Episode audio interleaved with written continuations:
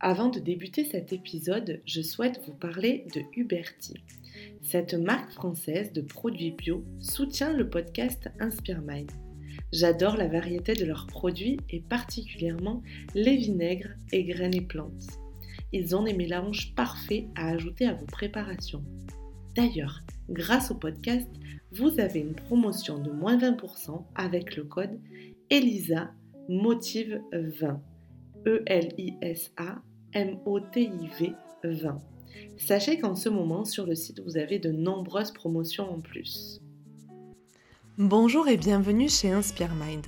Je suis Elisa, l'hôte de ce podcast. Inspire Mind, c'est la contraction du mot inspiration et esprit. Ce podcast appartient aux nombreuses déclinaisons de la Maison Inspire. Je suis coach sportif, préparatrice physique et praticienne Ayurveda. À travers ce podcast, je souhaite vous partager toutes les bonnes énergies qu'il y a autour de moi et vous donner des outils pour vivre votre vie sainement et naturellement. Vous pouvez me retrouver sur les réseaux sociaux chez Maison Inspire et Elisa-Inspire. Si vous souhaitez en si vous souhaitez en savoir plus sur mes activités, rendez-vous sur le site www.maisoninspire.fr. Et si vous aimez et si vous aimez ce podcast, n'hésitez pas à le partager autour de vous, à l'envoyer et à le noter sur les plateformes d'écoute. C'est le moyen pour moi de grandir et de proposer toujours plus de contenu. Aujourd'hui, j'ai eu la chance d'avoir à mon micro Pauline. Pauline est nutritionniste et diététicienne et elle accompagne les futures mamans et jeunes mamans à travers leur assiette. Elle a une approche globale et holistique et la maternité, elle la vit au plus profond d'elle-même depuis toujours. Dans cet épisode, elle va nous parler de son mode de fonctionnement, mais elle nous donnera aussi des conseils précis lorsque l'on devient maman ou encore des produits à favoriser lors de la grossesse.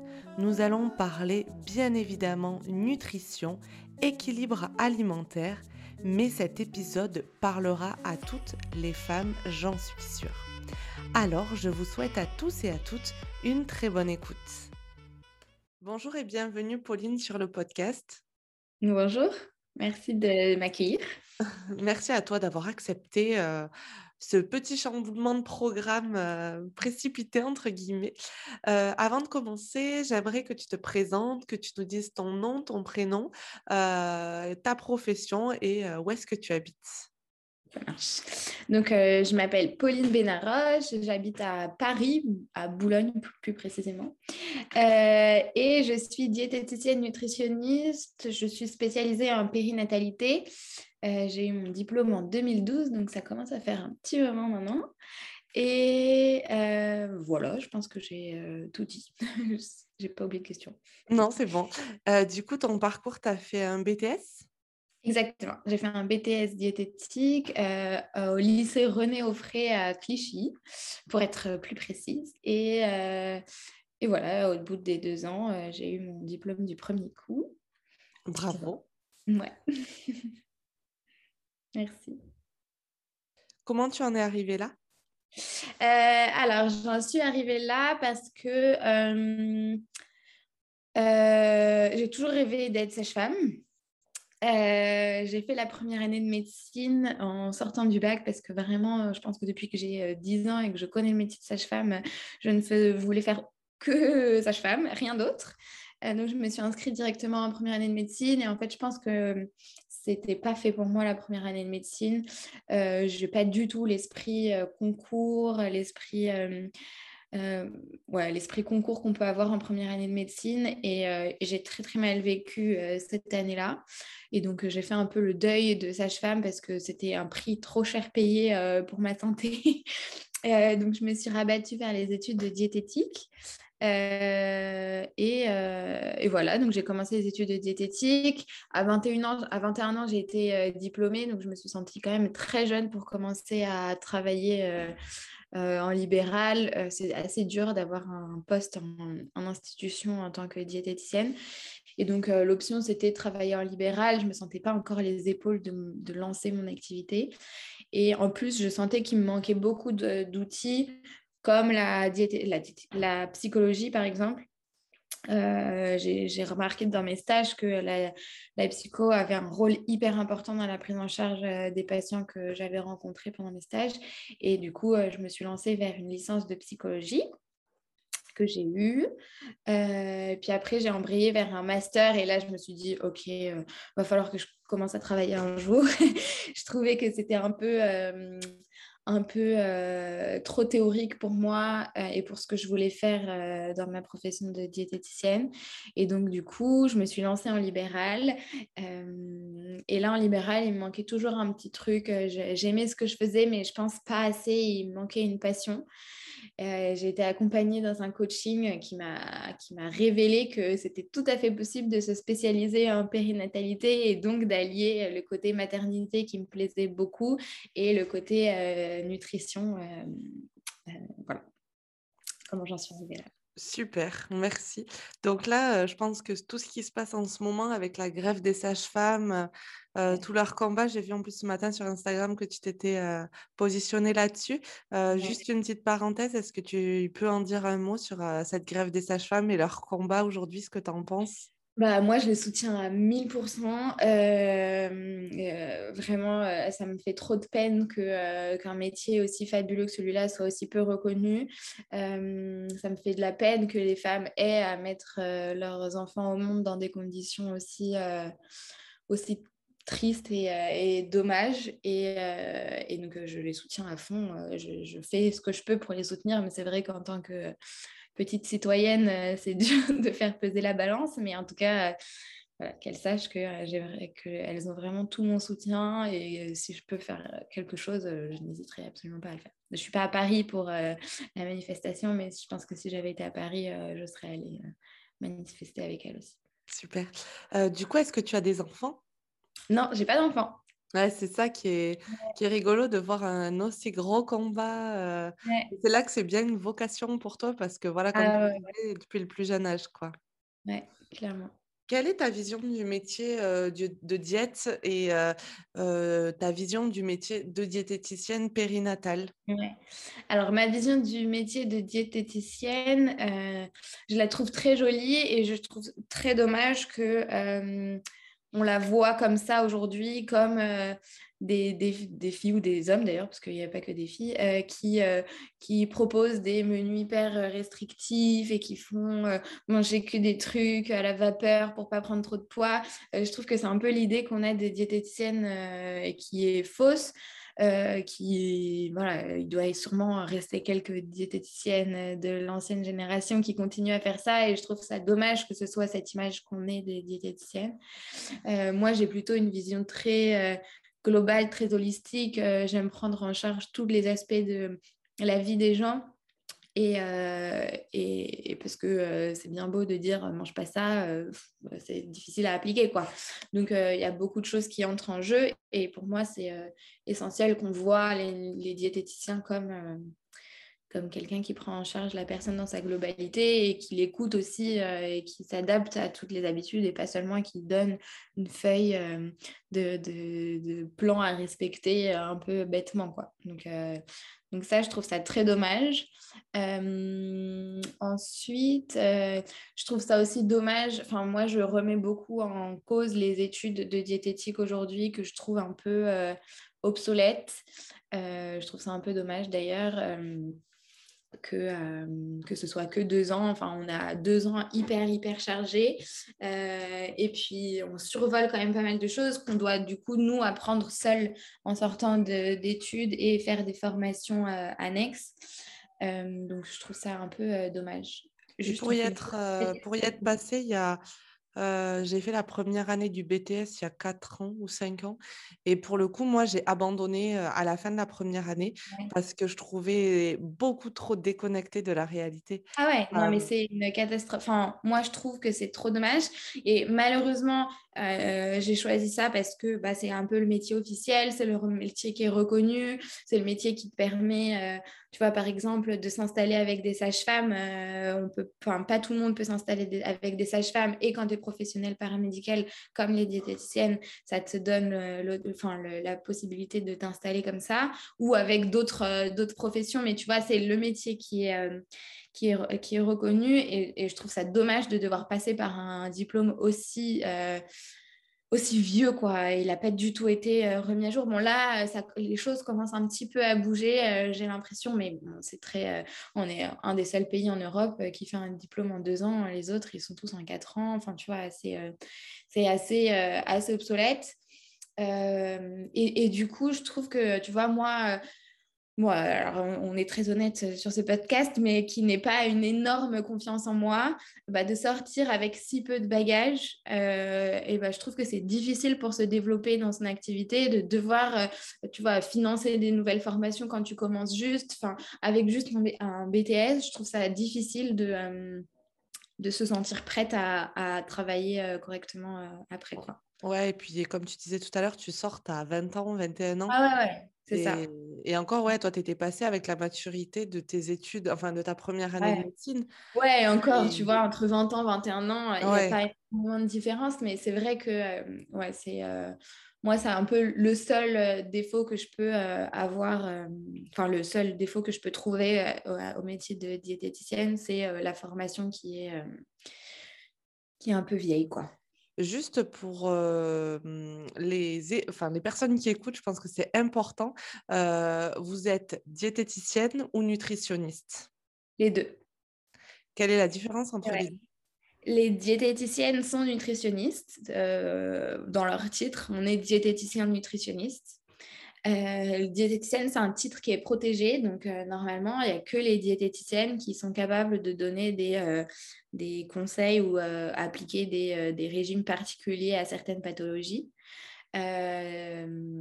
malheureusement, on n'a pas d'ordre, nous, donc c'est un peu la foire à toute personne qui veut et personne n'est là pour, pour contrôler tout ça. Donc, c'est un peu la porte ouverte à, tout, à, à tous les charlatans, j'ai envie de dire, qui ont envie euh, de faire des coachings en nutrition de deux journées et qui peuvent s'appeler nutritionniste parce que nutritionniste, du coup, c'est un titre qui n'est pas du tout protégé. Donc, n'importe qui fait une formation de nutrition peut s'appeler nutritionniste. Donc c'est là qu'il faut faire attention quand vous choisissez vos praticiens, de bien vérifier qu'ils euh, aient un titre protégé. Donc euh, par exemple, pour euh, les diététiciens, bah, on, a un titre protégé, on a fait certaines études. Pour les médecins, bah, le, titre médecin nutritionniste, c'est le titre médecin qui est, qui est qui est protégé. Et encore, tu vois, il y a certains médecins généralistes qui n'ont fait aucune formation de nutrition et qui, euh, d'un seul coup, ils en ont marre de voir des gens qui viennent pour des rhumes tous les jours, se disent Ah, bah, je vais faire de la nutrition, je vais faire une petite formation de nutrition et hop, euh, je vais prendre en charge les gens qui veulent perdre du poids. Bah, eux, ils n'ont pas vraiment de formation euh, à proprement parler de nutrition, quoi. Ils ont peut-être l'aspect un peu biologique et encore, enfin, Oh, je ne suis pas là du tout pour critiquer. Hein. Il y a des très bons médecins nutritionnistes qui, qui, font, qui donnent des très très bons conseils. Euh, mais voilà, il faut quand même faire attention aux études et aux formations que les gens ont fait pour euh, être pris en charge correctement et pas recevoir des conseils euh, bah...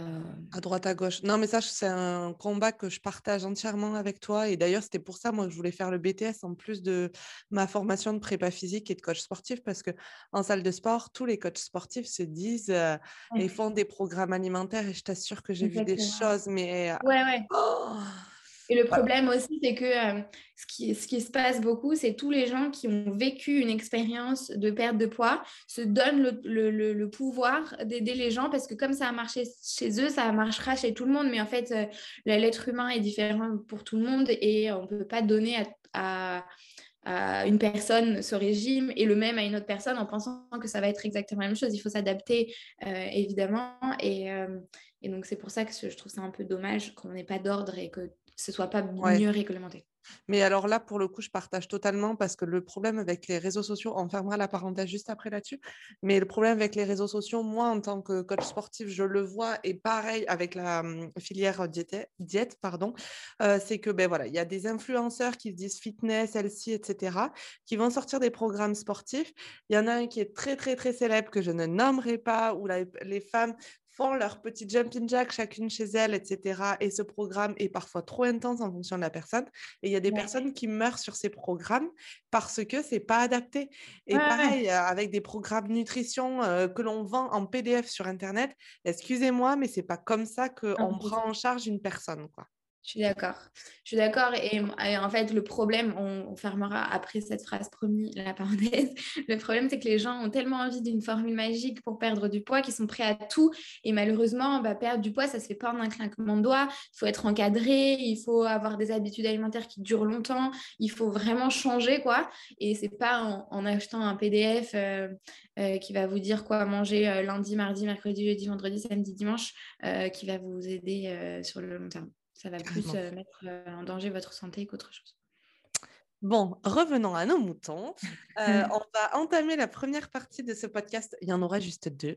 La première partie, ça va être surtout l'accompagnement prénatal et la phase de grossesse. donc, selon toi, pouvons-nous mettre des choses en place pour aider une femme à tomber enceinte sur l'aspect nutritionnel? Bien sûr, il y a beaucoup de choses à mettre en place. Alors, pour être tout à fait transparente, euh, je vais me spécialiser encore plus euh, à la fin du mois de novembre à l'alimentation et la fertilité. Donc, je sais qu'il y a une large un large panel euh, de choses à mettre en place. je peux donner quelques... il, y a, certains, je sais qu'il y a certains nutriments qui sont intéressants, mais je ne peux, je peux pas encore rentrer trop dans les détails. Ce n'est pas encore dans, mes, dans mon arc, mais très vite, si tu veux, on retournera un deuxième, une deuxième version du podcast pour pour parler de tout ça. Avec plaisir. Alors, est-ce que tu peux quand même nous donner quelques compléments ou quelques aliments Alors, euh, déjà, la base, c'est d'avoir une alimentation la plus équilibrée possible. Donc ça, euh, ça vaut euh, en préconception, pendant la grossesse, après la grossesse et pendant toute la vie, idéalement. d'avoir une alimentation équilibrée, bah, ça fait qu'on est en carence de rien et que toutes les fonctions de notre organisme tournent comme il faudrait qu'elles tournent. Donc, euh, si on manque de quelque chose, bah forcément, il y, a y a des mécanismes qui se mettent sur stop et, qui peuvent plus euh, fonctionner correctement.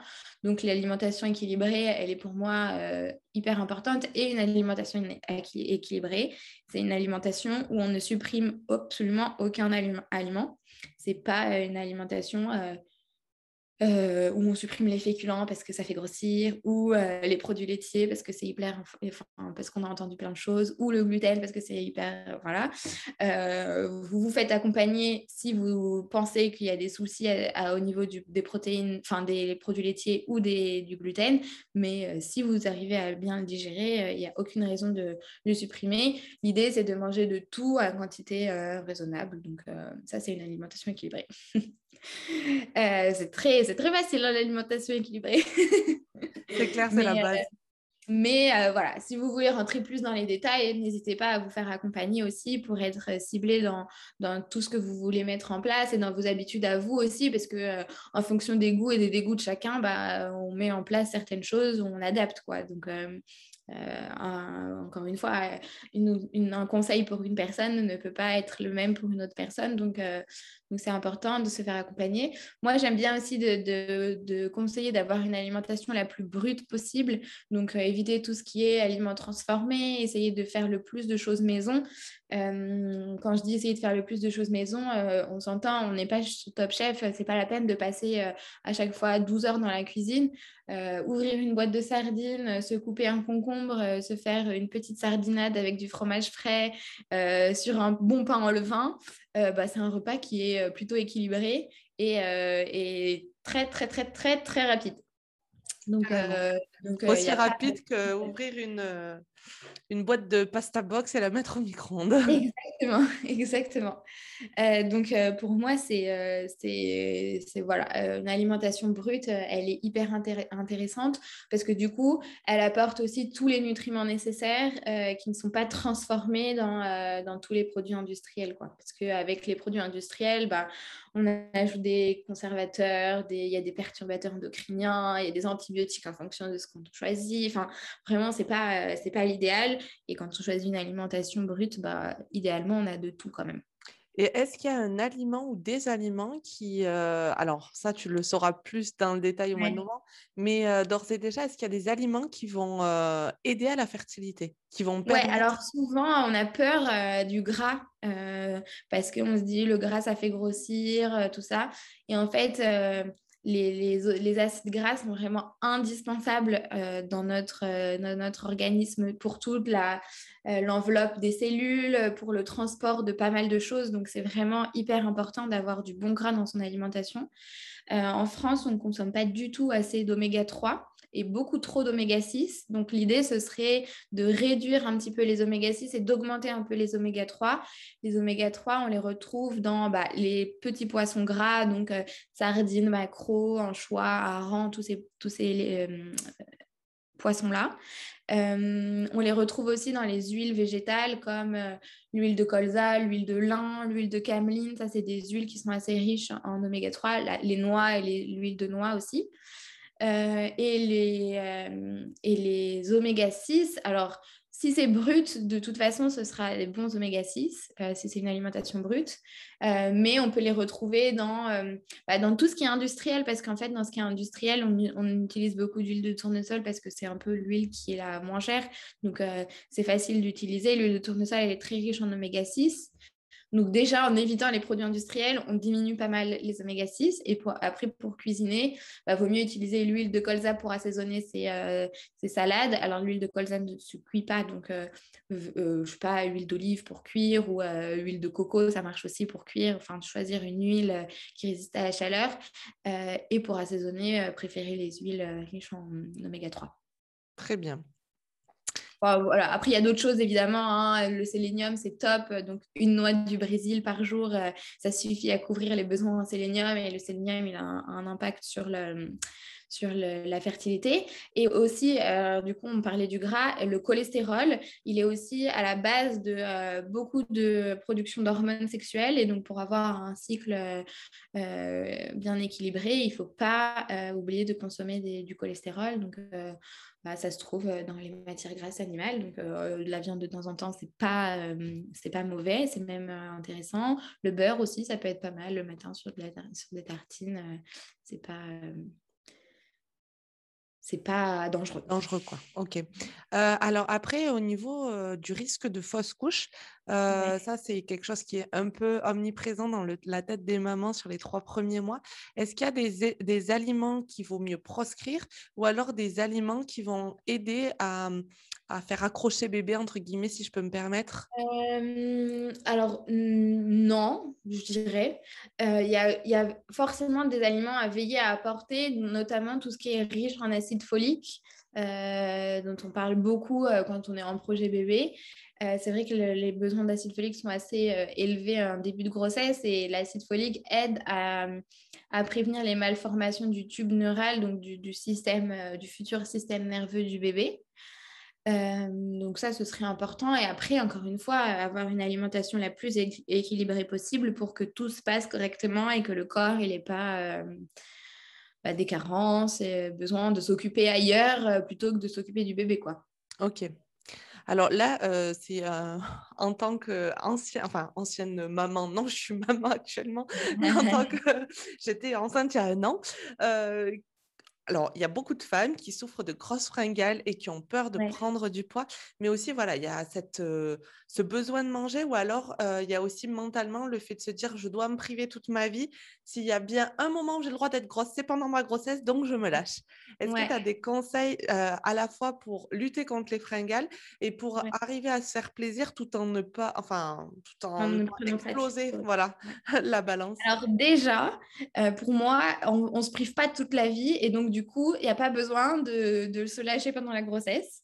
Donc pour moi, ça a vraiment été un, point hyper important, c'est que la frustration de toute une vie, euh, elle est vraiment pas du tout bénéfique pour la santé. Euh, elle va faire qu'empirer les choses et qu'empirer les euh, craquages sur des aliments que vous jugez dangereux ou vous jugez mauvais ou tout ça. Si votre péché mignon, c'est les Kinder Bueno, j'aime bien en ce moment donner l'exemple du Kinder Bueno parce que voilà, c'est quelque chose qui est vraiment d'un point de vue nutritionnel qui est dégueulasse, mais d'un point de vue gustatif et plaisir qui est genre incroyable. et ben si un Kinder Bueno par semaine qui vous fait kiffer, mais toutes les semaines, vous faites un Kinder Bueno en fait. Enfin, il n'y a, pas de, a pas de sujet à ce niveau-là. Et donc, y a, ça évite euh, bah, des frustrations trop grosses et des, et, des, grossesses où on se dit Ah bah là, ça y est, je kiffe, je me mange un Kinder Bueno tous les jours ou 12 Kinder Bueno tous les jours. Enfin, euh, le fait de s'autoriser et de rien s'interdire, bah, ça fait que sur le long terme, euh, on, est, on est plus serein avec l'alimentation. quoi. Donc, aucun aliment interdit beaucoup d'aliments plaisir, euh, hyper important pour moi. Euh, ensuite, c'est normal d'avoir faim pendant la grossesse. Donc, pareil, aucune culpabilité à avoir de, de, ce point de vue-là. Euh, c'est normal, vous êtes en train de construire un bébé, vous avez quand même besoin d'un peu plus d'énergie et puis un peu le métabolisme est un peu, un peu changé, on est un peu plus résistante à l'insuline et du coup le taux de sucre il a du mal à se réguler dans le sang et tout ça. Ça fait que euh, ben, on a peut-être un peu plus de, fringales euh, régulièrement. Euh, et donc, pour, pour, lutter contre ça, vous mangez quand vous avez faim, surtout. Et vous évitez de faire des trop gros repas en se disant je mange tout ce que je peux au repas pour éviter de grignoter entre les repas. Ça, c'est dommage parce que vous sortez de repas, vous en avez vous avez trop mangé, vous n'êtes pas bien, euh, vous avez euh, mal au bide et tout ça, alors que euh, vous mangez léger juste ce que vous avez envie de manger et vous, vous autorisez une collation deux ou trois heures après, et eh ben, tout est beaucoup mieux équilibré. Donc voilà, il suffit juste d'avoir une collation équilibrée avec un petit aliment plaisir à l'intérieur et puis tout, tout retourne, tout revient dans l'ordre. Super. On reste dans la grossesse. Est-ce qu'il y a des aliments qui permettent d'éviter les nausées ou les vomissements ou qui permettent d'apaiser tout ça? Alors, les nausées, en tout cas du premier trimestre, sont hyper hormonales. Donc, Parfois, euh, il y, a certaines astuces qui marchent très bien chez les femmes et, d'autres, et ces mêmes astuces ne marcheront absolument pas chez d'autres femmes et il y aura peut-être rien qui marchera chez certaines femmes. Donc, euh, il faut un peu, voilà, c'est pas du tout pour être négatif, mais il faut euh, pas non plus, encore une fois, voir le, le, remède magique. Il n'y a pas forcément de remède magique partout. Le gingembre aide beaucoup à lutter contre les nausées. Alors, il faut que ce soit quelque chose qui vous plaise parce que si vous n'aimez pas le gingembre, euh, forcément, ça va vous donner des nausées si vous n'aimez pas ça. Euh, donc, euh, il faut que ce soit quelque chose que, vous aimez. Donc, ce n'est pas une infusion au gingembre. Il y a même des petites gélules maintenant au gingembre. Donc, ça, à la limite, vous ne sentez même pas le goût du gingembre et ça peut vous aider à, apaiser les nausées. Un autre conseil que je peux donner, c'est de fractionner son alimentation, de ne pas avoir le ventre vide et de ne pas avoir le ventre trop plein. Donc, un peu tout le temps. Euh, si ça arrive le matin au réveil, n'hésitez pas à avoir un petit snack euh, à côté de votre table de nuit pour manger dès que vous sortez du lit. Euh, parce que parfois, le, passage de la position couchée à debout, elle peut provoquer des nausées. Et quoi d'autre? Évitez de manger trop chaud aussi parce que du coup, la chaleur euh, développe les odeurs et les arômes et, euh, bah, parfois, on est un peu écœuré euh, des odeurs d'aliments. Et donc, manger tiède ou à température ambiante, c'est un peu mieux. Je pense qu'on a fait le tour des nausées. Bon, ben top, merci. Il y avoir d'autres choses, mais pour l'instant, je ne donne pas tous mes secrets. Oui, tu as bien raison. au niveau des soucis de grossesse, on entend aussi souvent le diabète gestationnel. alors, quelle est la cause de ce diabète gestationnel? Enfin, quelles peuvent être les causes? Parce que je pense qu'il y en a plusieurs.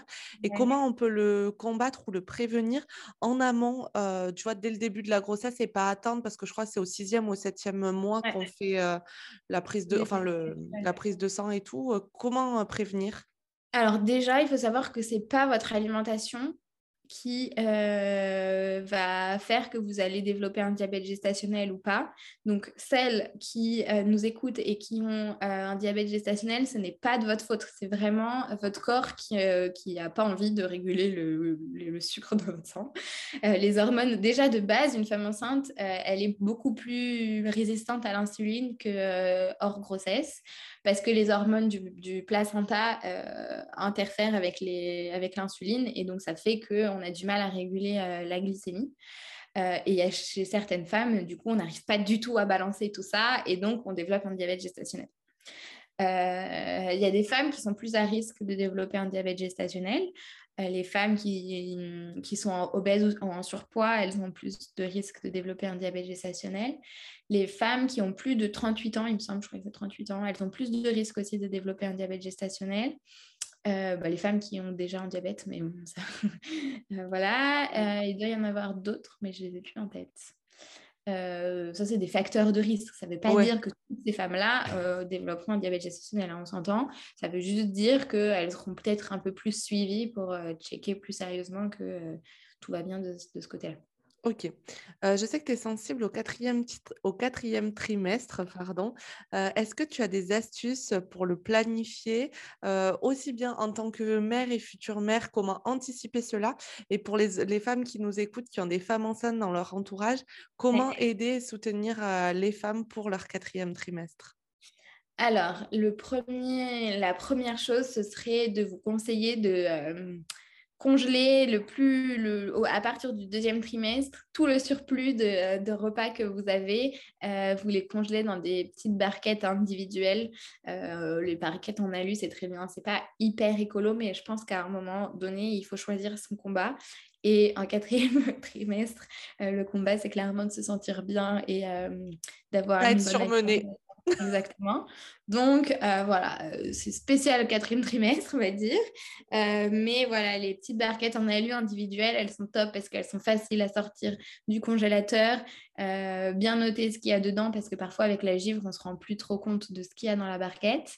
et où vous préparez des, des, des sessions de cuisine pour, pour, pour préparez votre congélateur. N'hésitez pas à faire le plein chez Picard aussi de, légumes euh, nature, de féculents nature, de choses que vous pouvez dégainer facilement euh, et rapidement.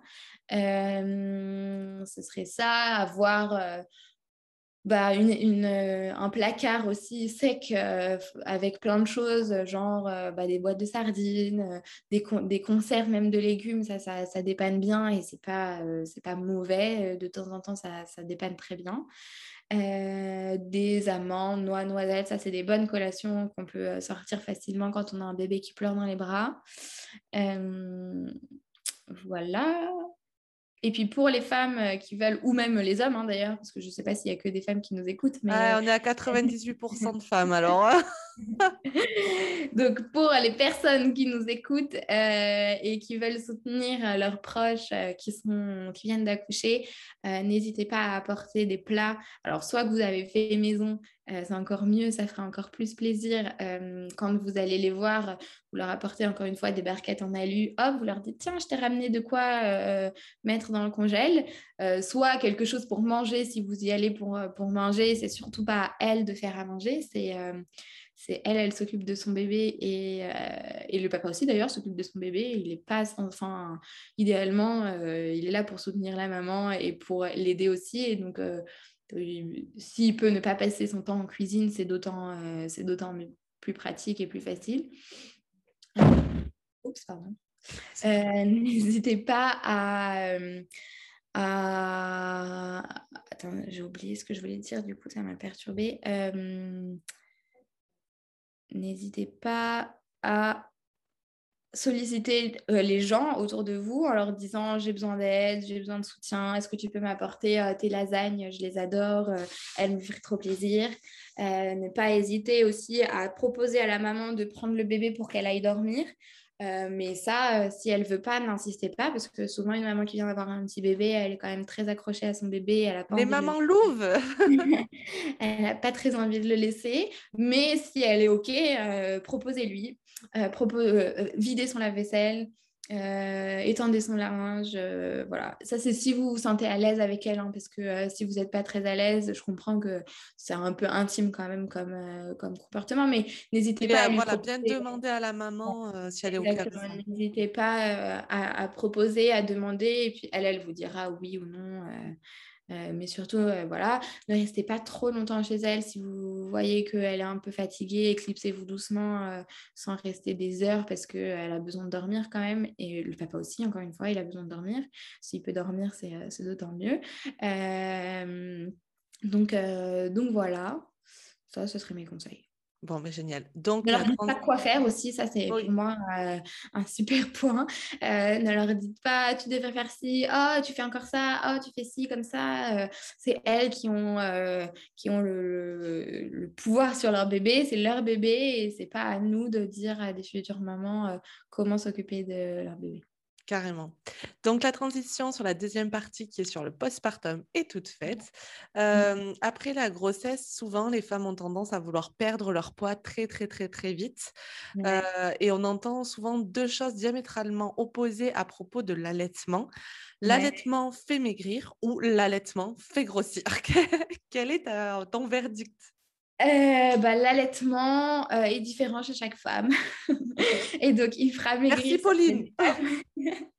il fera maigrir certaines femmes et il fera grossir d'autres femmes.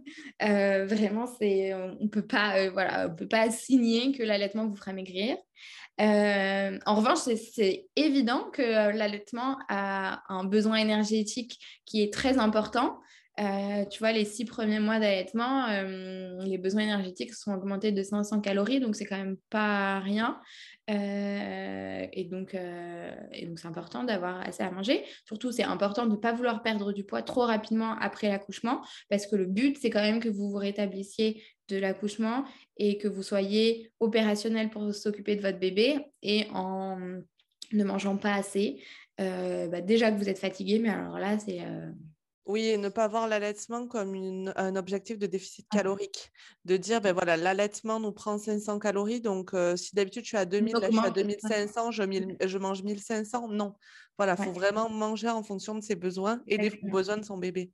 Parce que l'enfant, euh, le lait ne mettra jamais en danger, euh, enfin, le corps de la femme ne mettra jamais en danger le bébé, mais vous mettra en danger vous, donc. Exactement. Bien équilibré. C'est ça, ouais. Euh, donc, par rapport au désir de perte de, poids assez rapide, euh, donc rapide, non, mais est-ce qu'il y a des astuces ou des solutions à mettre en place pour essayer de perdre sur le long terme, mais de manière durable? Ouais, bah déjà, d'avoir préparé son postpartum, ça change beaucoup de choses. Ça évite de euh, commander Uber Eats tous les soirs, ça évite de grignoter des choses qui sont faciles à grignoter, mais sans manger correctement. Euh, et donc ça, euh, ça, moi, je me rends compte pas mal des femmes qui ont, qui ont plus pris, pris de poids après la grossesse que pendant la grossesse. Euh, donc la préparation du quatrième trimestre, pour moi, elle est indispensable pour ça. et après, encore une fois, une alimentation équilibrée, variée, elle, vous fera, elle vous fera perdre du poids sur le long terme. Euh, après, il ne faut pas être trop pressé. Hein. Mon corps, il a mis neuf mois à construire un bébé et il peut mettre aussi neuf mois à se remettre en place, voire plus. Hein. Oui. Et il y a autre chose que, sur lequel j'aimerais rebondir quand tu dis euh, voilà, de d'anticiper le postpartum, euh, il faut aller un petit peu plus loin que le quatrième trimestre parce que souvent les trois premiers mois de bébé, c'est encore quand la maman est en arrêt, etc. C'est facile. Et bon, ben, bébé pleure, mange, dort. Euh, dès lors que tout le monde recommence à avoir une vie active, que bébé grandit, sollicite de plus en plus soit la maman, soit le papa, etc. faut essayer d'anticiper et d'aller un petit peu plus loin parce que le plus dur n'est pas passé aux trois mois de l'enfant. Et il y a un autre truc aussi euh, euh, que je trouve sympa et que je recommande pas mal à mes patientes, c'est d'avoir une petite liste de recettes que vous aimez bien et qui est facile à faire pour que vous n'ayez pas en plus la charge mentale de chercher quoi manger ce soir, par exemple. Donc, euh, vous avez un petit carnet avec ou une petite feuille sur votre frigo avec, je sais pas des trucs que vous aimez mais, et que vous savez que ça ne met pas très longtemps à cuisiner. Et comme ça, le soir, vous dites, oh, qu'est-ce que je mange? Vous regardez juste la liste et vous choisissez ce qui vous dit le plus. Euh, comme ça, ça vous libère aussi un petit peu euh, l'esprit, quoi. Ok. Et est-ce que pour euh, favoriser la récupération, tout à l'heure on disait que le corps, voilà, après un accouchement et après neuf mois de grossesse, il doit bien récupérer. Est-ce qu'il y a des aliments, des recettes ou des choses à ajouter à son alimentation ou à manger plus pour mmh. favoriser la récupération et aider le corps à se remettre?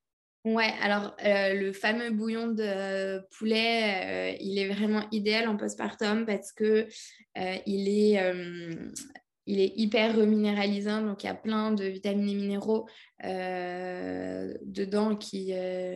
Tu peux donner la recette vite fait? Ouais, je vais donner la recette. Et il y a aussi beaucoup de collagène quand il est, il est fait avec des os de poulet. Euh, et le collagène, il a un vrai rôle de cicatrisation. Et donc, après un accouchement, on a besoin de cicatriser. Euh, et donc, pour ça, euh, moi, ce que je fais, c'est que je mets des cuisses de poulet ou des pilons de poulet ou même la carcasse du poulet du dimanche. Ou vous pouvez aller chez votre boucher et dire je sais que vous, parce qu'ils jettent les carcasses, les, bouchers, donc euh, c'est dommage de les envoyer à la poubelle, sachant tout ce qu'il peut apporter.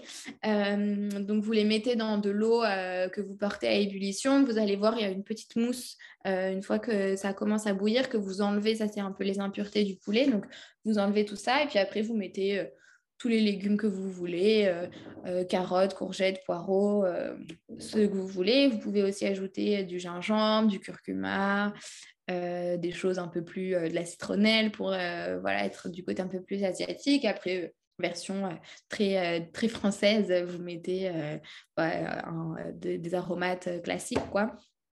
Type bouquet garni, un oignon, tout ça. Et puis, vous laissez mijoter le max. le max. Ok.